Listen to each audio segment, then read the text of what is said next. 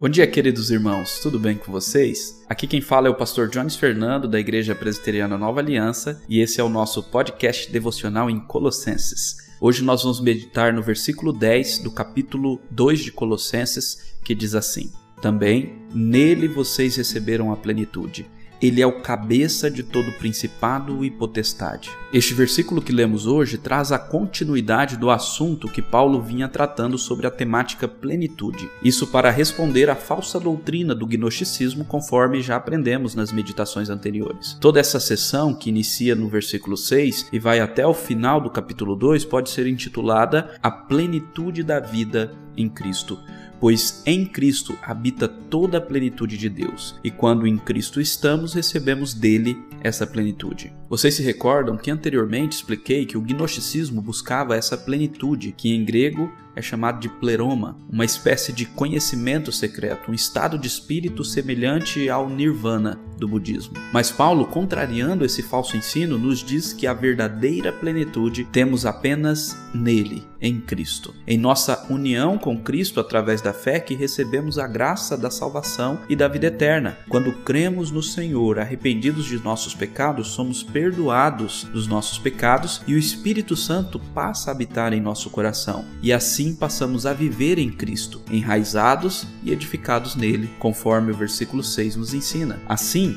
unidos em Cristo, recebemos a fonte da qual jorra a corrente de bênçãos que fornece tudo o que nós necessitamos para esta vida e para a futura.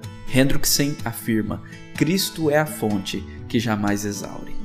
Nesta união vital com Cristo, a igreja recebe amor, alegria, paz, longanimidade, benignidade, bondade, fidelidade, mansidão e domínio próprio, como Paulo diz em Gálatas 5:22. Recebemos tudo de graça e mais, unidos espiritualmente a Cristo, passamos também a compartilhar do poder e da autoridade que ele tem sobre todas as coisas e que conquistou através da sua morte e ressurreição, inclusive sobre os principados e potestades. Por isso que o texto continua dizendo que Cristo é o cabeça de todo principado e potestade. Aqui devemos entender o termo cabeça no sentido de autoridade sobre e não de líder, como entendemos quando é dito que Cristo é o cabeça da igreja. Neste caso, o texto está dizendo que Cristo tem autoridade autoridade sobre os principados e potestades, porque por meio da sua morte Jesus os derrotou, os humilhou, os envergonhou na cruz, recebendo toda a autoridade que lhe é devida nos céus e na terra após a sua ressurreição, conforme ele diz em Mateus 28, 18. E Paulo afirma também no versículo 15 deste capítulo que estamos estudando que Cristo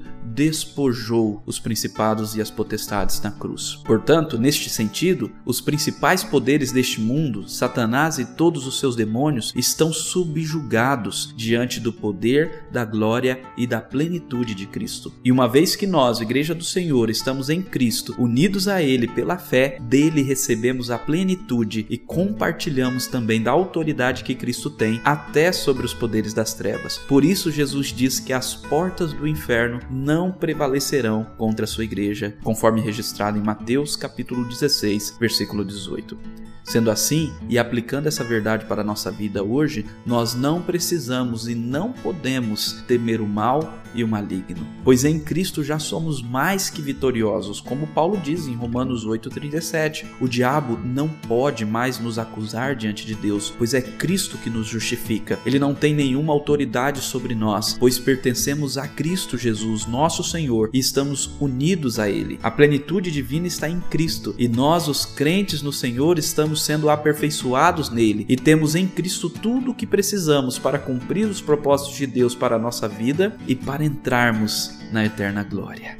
Amém. Meu querido irmão, não tema o inimigo nem o inferno. Ao contrário, viva em Cristo, unido a Ele, sendo aperfeiçoado por Ele, na plenitude dele, e viverás para a glória de Deus. E terás tudo o que você necessita para esta vida e para a futura, em nome de Jesus. Que Deus abençoe o seu dia.